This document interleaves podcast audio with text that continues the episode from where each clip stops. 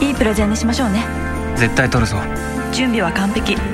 あもしかしたらあの記事も使えるかも。今朝の日経に。さすが読んでた。私を強くする新聞。日本経済新聞。お申し込みは0120214946日経よく読むまで。日本経済新聞ポッドキャスト。西川さとみは日経1年生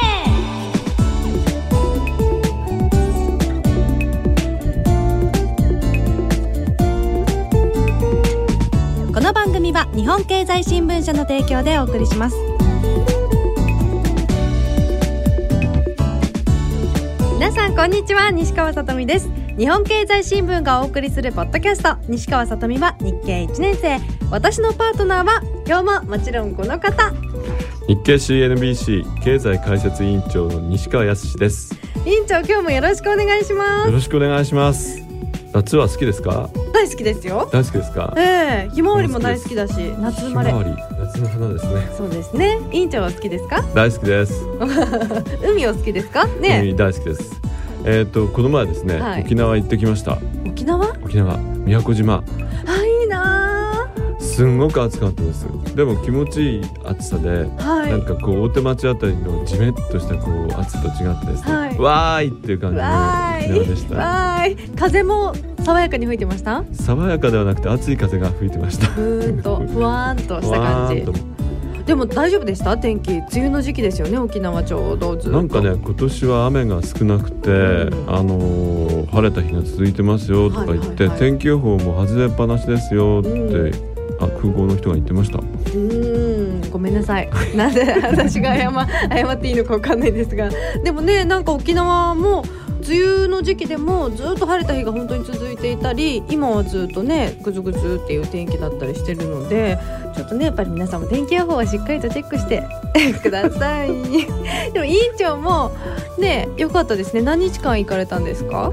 えっ、と土日の2日です。日間で？はい。宮古島に飛んだんですか、はい。あれ直行便あるんでしたっけ？ありますよ。朝早く出て、えっと飛行機なんでぐーっと寝ていたら、はい。なんか乱気流でガタンガタンガタンガタンって言って起こされてまた寝たっていうそういう感じです。えお仕事じゃないですよね？プライベートです。わあサトリンは、はい。あのこのえ夏やりたいことは何ですか、えこの夏は富士山に登りたいですね。富士山？うん。もう頂上7まで。月にえ頂上まで登りたいなと思ってますうん。もうねあの富士山は山開きですか？ね7月からもうね。あのご来光っていうんですか？なんか夜こう登っていって、うん。太陽夜明けを見る夜明けじゃない日の出を見るか、はい。っていうのいいらしいですよ。うん。せっかく行くならね結構きついみたいですけどねでもあれすごいきついって。やっぱそうですよね。翌日足がパンパンになっちゃうって言うんです鍛えようランニングで。ね今のうちにそうですね。鍛えてから行ってください。うん。はい。絶対富士山登ろうと思います。さてそして実は今日は西川さとみは日経1年生の公開録音の日なんですよ。わー。緊張します。大丈夫かな？ね大丈夫です 自信たっぷり。はいその模様は24日の配信でもお楽しみいただけますがお越しの皆さんは本当に楽しみにして気をつけてお越しください。お待ちしてます。さあ今日も私もそしてみんなも腑に落ちるまでとことん聞こう。委員長よろしくお願いします。そして番組の最後には素敵なプレゼント情報が。日本経済新聞ポッドキャスト西川さとみは日経1年生。最後までよろしくね。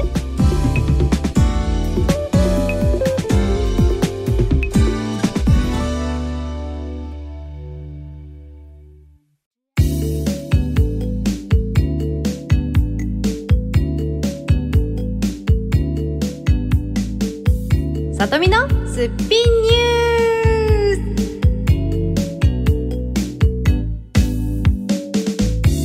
ス。さてさとみのすっぴんニュースのコーナーです。すっぴんでも朝食は欠かさないの私のポリシーにちなんでメイクや髪の毛のセット時間を惜しんでも押さえておきたいニュースを勉強していきますが今日は皆さんの押さえておきたいこと質問をご紹介していきたいと思います。まずはこちらのお便りから。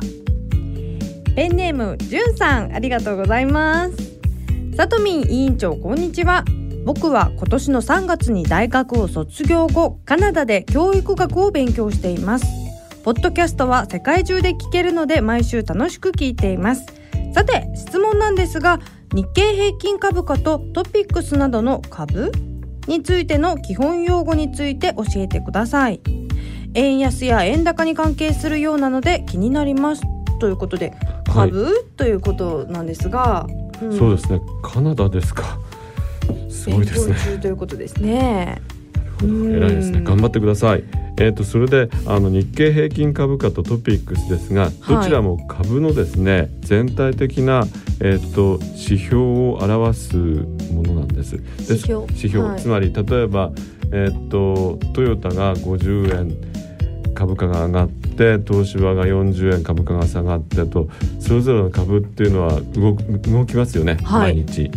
それを日経平均株価というのは225種の代表的な銘柄についてうん。値動きを単純平均してそれでいくら高くなったかいくら安くなったかを円表示します。はい。225種類だけです。代表的なものはこれだということで区切っています。これに対してトピックスというのは東証一部上場の全銘柄全ての上場銘柄について上がったか下がったかをこれをポイントで示すということなんです。よくわからないです。んうん、なんで225なのかがわかんないです。それはですねあの株といっても例えばトヨタみたいにすごく有名でみんな買ったり売ったりして関心の高い株とですね、うん。例えば、えーっとこれは上場してませんが西川モータースって誰も知らないようなですね、はい。えーっと会社の株っていうのがありますよね、はい。その値動きっていうのはちょっとレベルが違うじゃないですか。あトヨタがすごい100円上がったっていあうのと、西川モータースが100円上がった西川モータースって何だろうっていう感じになっちゃいますよね。はい。だからあの代表的なものを、まあ、全体を示すなんていうか代表選手。ということで、えー、と決めてそれを、あのー平均したものが日経平均株価です。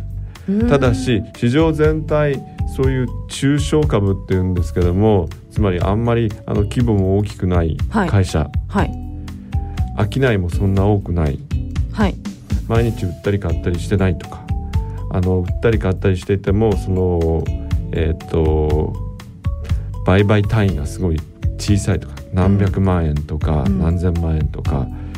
まあい東証一部だとそれはないでしょうけども、まあはい。比較的小さい。そうそういったものも全部含めて全銘柄についてじゃあ値動きの方向を示しましょうっていうのがトピックスなんです。うーん。じゃあ大きくなった企業はこの日経平均株価に上がれればちょっとレベルアップしたみたいな感じですか？そうですね。あの定期的に入れ替えてますからうん。流動性といってはい。買ったり売ったりしやすいものをできるだけ225種揃えるようにしてますから、うん。時々あの入れ替えっていうのをやって公平性を保つようにしています。じゃあ新聞に載っているのは日経平均株価ですか？あ両方とも載っています。両方とも載っていて、はい。あのいっぱい載ってるやつですよね。そうです。うんわーって。はいこちらに用意してもらいましたここにあの、の主主要指指標というのがありまして日経平均がありますよね、うんそれから、えー、と東証株価指数これがトピックスですね。はい。これも載っています。これは日経新聞のマーケット総合一面にこれいつも載ってる日替わりでこれですね、はい。この意味わからなかったんですよね。まあなんか分かりやすいっていうとこのうん。日経平均株価の方が分かりやすいですよね、はい。うん。いくらだって書いてあるわけですから、はい、トピックスっていうと指数だからどうしてもとっつきにくい。まあ、毎日追ってたらあれなんですかね。そうですね、ん。あとはその月ごとにですねグラフにしていくとあ上がってるなとか下がってるなとかあるいは週ごとにあのグラフにするとか毎日グラフにするとかですね。はい。そういうことをやるとこう株の動きがよくわかります。ああそのじゃあ225の企業の株の株価を全体で割ったものが日経平均株価でそはい。れによって日本全体の株価が全体的なこの動きが上がってるのか下がってるのかが分かるということなんですか？そうですね。特にあの日経平均株価はハイテク銘柄っていうのがですね、あの比重が大きいと言われていて、うん。最近電気自動車の話題が非常にみんな電気自動車どうなんだろうっていうふうに言われてますよね。はいそうすると電気自動車関連のあのバッテリーをや扱っている GS 湯浅という会社とかですね、はい。そういった会社が、うん。あの注目を浴びます。だからハイテク株日経225に入っているハイテク株が上がると日経225っていうのは上がってきます。上がっていくというのは株価が？あ。あ、あの指数が上がってきます。指数が、はい。あ平均株価がそうかじゃあその225に入った方がやっぱり株も売れるんですか？売りやすいっていうことになるでしょうね。だから入りたいでしょうね。うん会社としては。知名度が上がるんですかね？そうですね。に225にあの入ってますよっていうことは一つのステータスになると思います。うんそれは入ってるどこが入ってるかっていうのはどこでわかるんですか？それはあの日経新聞が決めて、んあのちゃんと225種はこれですってあうんの公表してます。出してるからはい。あーあーよかった。またねちょっとこの企業面についてもまた見方を教えてください。はい。じゅんさんカナダでね今は教育学を勉強されているということなんですが環境も違ってねまだまだ春からということでお体には気をつけて勉強頑張ってください。どうもメッセージありがとうございました。そして委員長このマーケット総合面についても詳しい見方をまた後日教えていただけますじゃあか次回やりましょう。次回？あ公開収録公開収の後録の後ですね。やりま。公開収録で見方をわー公開収録では株に強くなる日経の読み方審判。これもあの5名の方に差し上げます。公開録音でですか？はい。わーじゃんけんじゃんけ。ん大会いいですねそれ私も参加していいですか？結構です。やった あー楽しみです楽しみです続いて2つ目の質問ご紹介しますペンネームジップパパさんありがとうございます。会社が何か新しい事業を始めたい場合新たに株を発行して増資するってお話ありましたよね。でも会社がお金を調達する手段って他にもいくつか選択肢があるんじゃないですか？銀行に借りてもいいし社債は発行して投資家に買ってもらってもいいわけですよね。いろんな手段があると思うんですがそれぞれのメリットデメリットがよくわかりません。会社側の目線で言うとどんな場合は増資してどんな場合は社債を発行するのか委員長分かりやすく教えてくださいということでした、はい。うん、この新しいことをするための資金どうするのかというお話ですよね、はい、このチップパパさんの質問というのは非常に経営の根幹に関わるすごく難しい問題で、うん企業の財務担当者は日夜頭を痛めている問題です。はい。そしてえーチップパパさん、メリットデメリットを気にされていますが、うん、例えばそう選択肢銀行に借りる社債を発行する、はい、株を発行するっていうのがありますけどもそれを総合的にあの比べてですね、うん。できるだけ安く借りようと、まあ当たり前ですよね借金ですからね。ね。ですから銀行の金利はいくらなのか、うん、社債を発行するときにはどんな金利をつけないと買ってくれないのかうん、それと、まあ、株を発行して増資する環境にあるのかどうかと。例えば今株価が低迷している時にですね、はい。新たに株出しますよ売り出しますよって言っても買ってくれないじゃないですか、うん、そうすると,、えー、と株が発行できないっていう状況もありますよね。特にあのリーマンショック昨年秋のですね、はいはい。そのあとしばらくは社債の発行とかあの増資株を新たに発行するってことができなくて、みんな銀行借りに走りましたね、うん、じゃあメリットもデメリットもその時々で違うということですか？そうですね。その時点で比べて最も有利な資金調達手段を考えるとすごく難しい話ですね。あその投資環境にもよりますしーうん、あとは例えばその株を発行して増資するっていう時にトピックスになるような話例えば電気自動車のこれから電気自動車って伸びますよね、はい。そのバッテリーの工場を作りますので、はい。増資しますっていうと投資家はあこの会社は将来性あるなっていうことであ買っちゃおう買っちゃおうっていうことになりますよね。ただ漫然とですね、はい。すいませんお金が足りないんで株を発行しますっていうと、うん。全然人気が出ない出ないということになっちゃいますから。そのトピックスっていうのは、いつ随時？随時というか、えー、と株を発行する直前にそういうことを言ってはいけないんですけども。あ決められてるんですか？法律で？はい。ああそうなんだ。うんなんとなくこの会社将来性があるなと思えばうん。株を買ってくれるし将来性なさそうだなっていうとやっぱり株増資っていうのは難しいですね。ああそうなんですか。特になんかほら倒産しそうな会社が増資すると言ってもうん。誰も買ってくれなくなっちゃいますよね、うん。じゃあ株主総会の後に株買う人っていうのもいるいるんですかね？みいるでしょうね。見計らって。あの投資家の中には、うん。わざわざ株主総会に何社も出席してあこの会社は伸びそうだと、うん。なんか雰囲気でわかるんだそうです。へえ社長が元気でこんなことをやります、これは頑張ります、そういうことを言うといやじゃあこの会社株を買いましょうとかそういうことになるし、うん。なんとなくこの株主総会の雰囲気がですね暗くてですね後ろ向きの質問とかですね、はい。後ろ向きの答えばっかりだと、まあ、この会社はやめた方がいいかな。うん。そういうことで判断する投資家もいます。あそうなんですね。でも基本的にはその株主総会も応援してるってことですもんねその会社を頑張れよとまあ批判しに行く人もいますけどね、なんで配当がないんだとか言って怒ってしまう人もいるかもしれない。そうか。はい。あとどんな場合は増資をしてどんな場合は社債を発行するのかということなんですが。これはですか？ら本当ケースバイケースですね、うん。一番有利なあん。の条件、あるいはできることで決めていくとですね。最近はまああのマーケットもだいぶ正常化していって、はい。増資もできるようになり始めたし、うん。社債も発行できるようにななってきましたよね。はい。あのリーマンショックの後は全然できませんでしたから、ん。その時はもう銀行から借りるしかなかったと、うん。銀行から借りるにしても、はい。いくつかの銀行にあのオファーを出して一番やっぱり金利の安いところから借りるということになりますよね。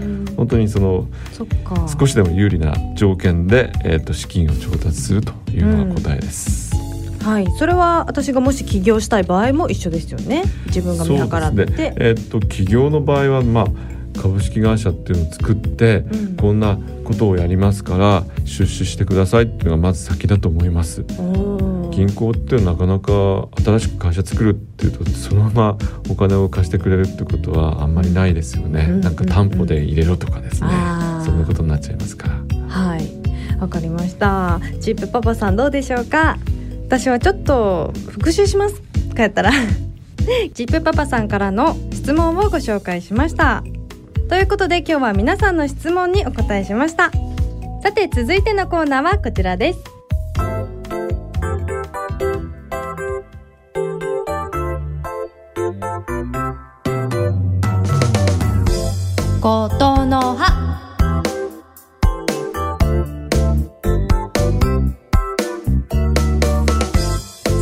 ことの葉のコーナーです。これは経済に関する言葉を知っておこうということで毎回一つの言葉を選んでお話ししています。今日のことの葉はこちら。定額給付金。ちょっとお久しぶりな感じのねこれ言葉ですが委員長。はい。これに対してこんな質問をいただいています。ペンネームトムじいさん。いつもためになりまた楽しい放送をありがとうございますさて定額給付金のことなんですがやっと我が家にも振り込みがあったようです。僕個人には何の関係もなく 単純に家計の一部となっているだけです。怖くてかみさんに欲しいとも言えません。家電を購入された方が多いように思われる給付金。もらうまでは何に使うか話題になりましたが昨今あまり聞きません結局皆さんどうされたんでしょうか？ということなんですが院長もう受け取られました、えっ、といただいたはずなんですけども、はい。まだチェックしてませんし そうですね。使おうと、うん、使うんだったらブラウン管のテレビをうんうんそうですそうです。替えたいなと思うんですけども,、うんでもねちょっとそれには足りないんじゃないかと思いますがさとみんはどうしました？私まだもらってないんですけど実は。受け取ってないんですよ。受け取ってないんですか、まだまだはい。申し込んでないんですが私一人暮らしなのでちょっとのんびりしてるんです。でもねちょっとねこの定額給付金何に使おうかなっていうふうには考えてずっと電動歯ブラシってもう決めてたんです。だいたいそのくらいのねあれなんで笑われてるんですか？あれもっと決めてた。安くないですか？電動歯ブラシって。そんな高いですか？ちょっといいやつ買いました。あそうですか、んもうこれって決めてたのがあったんですよ。あなるほど。そうそれで以前にもちょっと通販にハマってるってお話ししたと思うんですがまだちょっと給付金もらってないんですがもらったつもりでもうあの念願の電動歯ブラシを手に入れましたので。そうですねあの、うん。やっぱりあのお金を使ってくれないと経済の活性化刺激につながらないので、はい。と言いながら皆さん結構あの家計のやりくりとかですね、うん。貯金とかですね、はい。そっちの方に回っているという、えー、と統計も出ていますよね。うん、あとね、うん。ちょっとこの1万2,000円を使って定額給付金これ目当てのビジネスとかもよく見ますよね街とかでも。そうですね、うん。あの地方の自治体や商店街などでは1万2,000円で買えてそれ以上の金額が使える商品券を売り出しました。うん、マクドナルドも定額給付金。給付金これ面白いですね。牛ですね、うん。という名前で販売価格1万2,000円で2万円が使える商品券を発売したなどいろいろありますね、売れたんでしょうか。給付金ですね、うん、給付金、うん。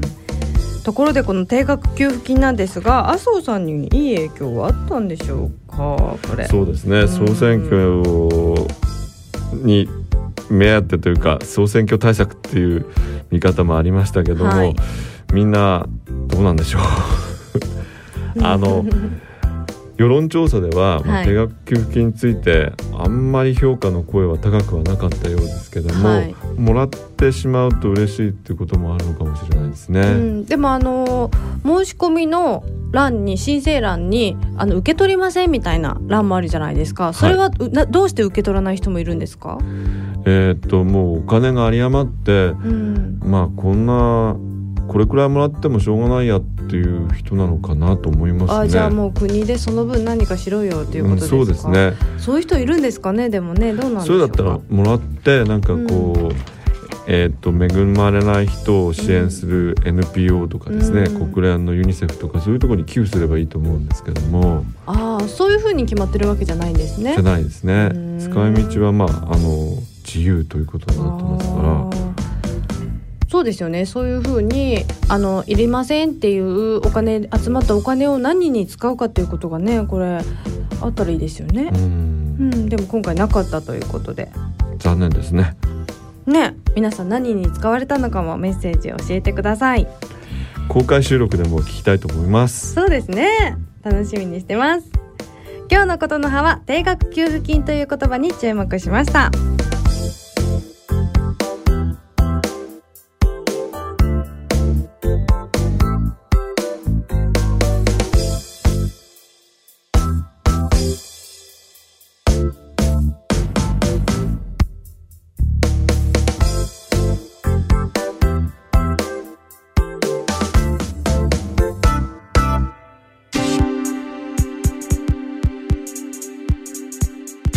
ダブル西川の日経テスト道場さて始まりました。このコーナーは10月4日に実施される日経テストと同じ出題形式の練習問題に私西川さとみが挑戦するコーナーです。皆さんも一緒に考えてください。出題は委員長よろしくお願いします。はい。では今回は難しいです。お難しいんですか？はい。2008年11月25日の今日の一問。はい。以下の著作物の使い方で違法になるものを選べ。はい。法律違反になるものですね。はい。4つ言います。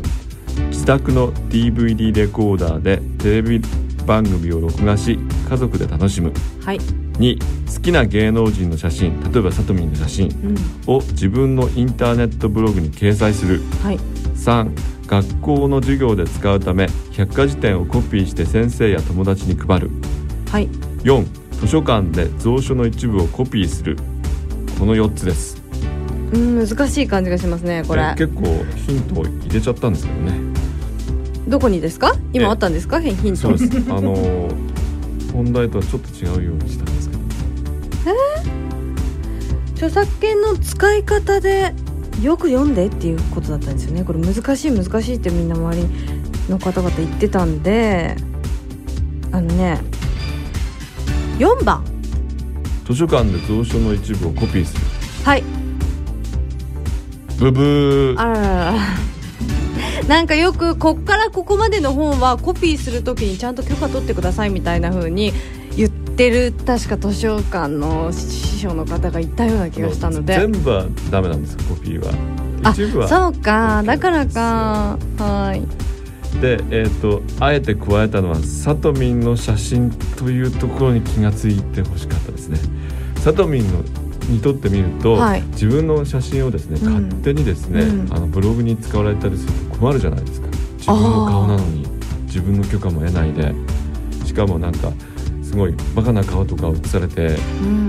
載ってたら困りますよね。はい。だからこれはあの著作権法で違反になります。へええでもよくねブログとかでもありますよね。結構載ってるタレントのね画像あれとか載ってて。は許可をもらわなきゃダメなんですあね本当は？著作権法は出版物や音楽 CD うん。映画 DVD 放送番組などの著作物を著作権者の許可を得ることなしに複製することを禁じています。ただしこの法律は一定の条件の下では権利者に無許可で複製できると例外を認めており同法30条から47条にかけて例示しています、うんというのはこの1番とか3番とか4番ですね、はい。例えば音楽 CD やテレビ番組を複製して家庭内などで使う場合、私的複製というんですけども、はい。あるいは図書館におけるコピー学校での授業で用いるためのコピーなどは権利者の許可なく可能です。うん。一方著作物を無許可でインターネットのサイトに掲載する、はい。アップロードはい。行為、これは原則として著作権侵害になります、ですからあのー里見さんの写真をですね無断で使っちゃいけません、じゃあ私を撮ったものはどうなんですか？だからその例えば著作物を自分の携帯のカメラでちょっと撮ってみたっていうこの写真はどうなるんですか？それは OK です。あと犬とか猫とか動物動物猫もえっ、となんか風景とかですね知人とかそういうのはじゃあ好きなアイドルとかの写真を撮ってブログに載せるみたいなことはいいんですか？ダメです。ポスターを撮るのもダメ。ポスターもダメです撮って自分のね携帯撮ったのにダメ。ダメ。著作権法違反になってしまいますね。許可を取ればいいんです。あーあそうかそうか。ブログに載せていいということを聞けばいいということですね。はい。うーん。里見さんのブログいろいろ写真使ってますよね。写真そうですね。面白いですよね。ああ見ていただいてるなんて、はい。ありがとうございます結構天気の話題もありますしね、うん。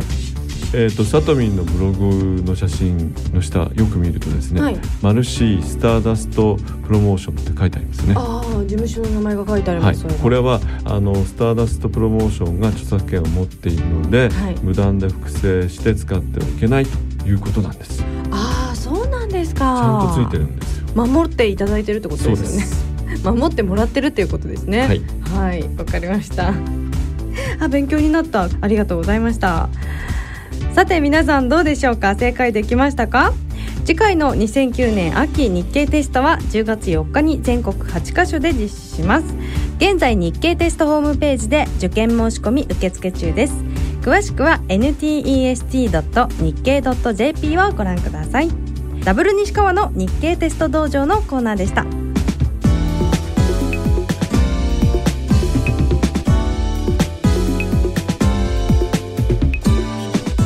日本経済新聞ポッドキャスト。西川さとみは日経1年生。もうお別れの時間です。今週もこんなお便りをいただいているのでご紹介します。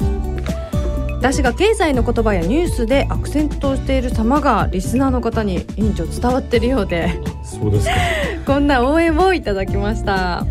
ペンネーム東国原知事の部下さんからです。さとみちゃんの苦労や努力よくわかります。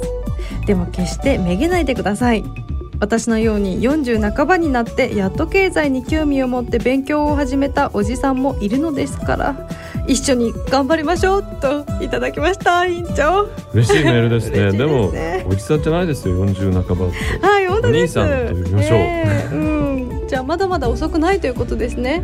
いつでも遅くないですね、うん、そうですね。何歳でも遅くないです。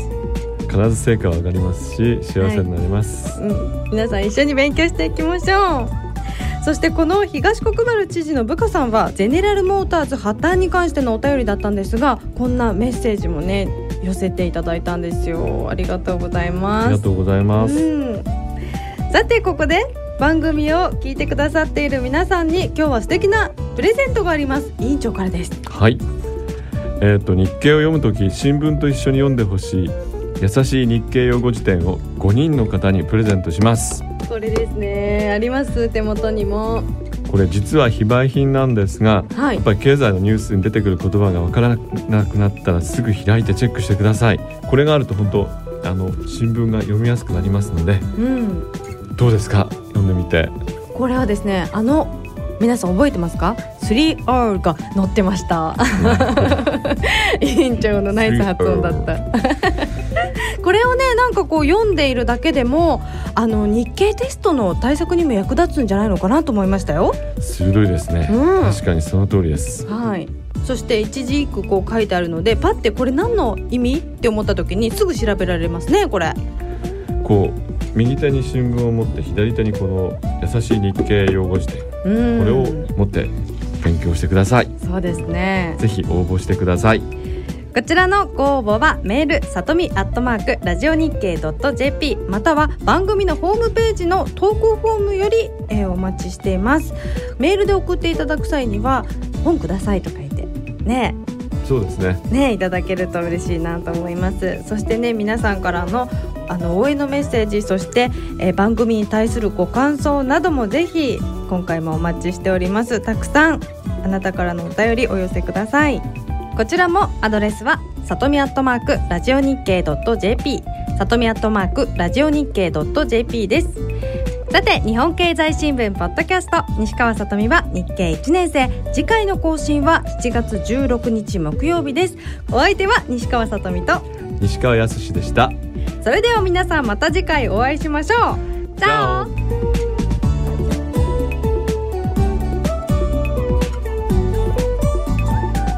西川さとみは日経1年生。この番組は日本経済新聞社の提供でお送りしました。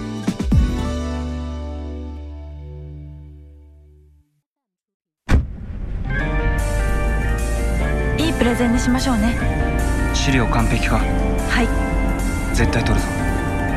企画室の池田香織。できる若手がいると聞いて担当に指名した。今日の提案あともう一押し何かないかな。そういえばあの記事。トップ営業の竹財先輩。こんな大きなプロジェクトの担当に私を指名するなんて。期待に応えなきゃ。準備は完璧だけどもしかしたらあの記事も役立つかも。今朝の日経に。さすが読んでた。やっぱり読んでた。私を強くする新聞日本経済新聞。ご購読のお申し込みは0120-21-4946日経よく読む。0120-21-4946日経よく読むまで。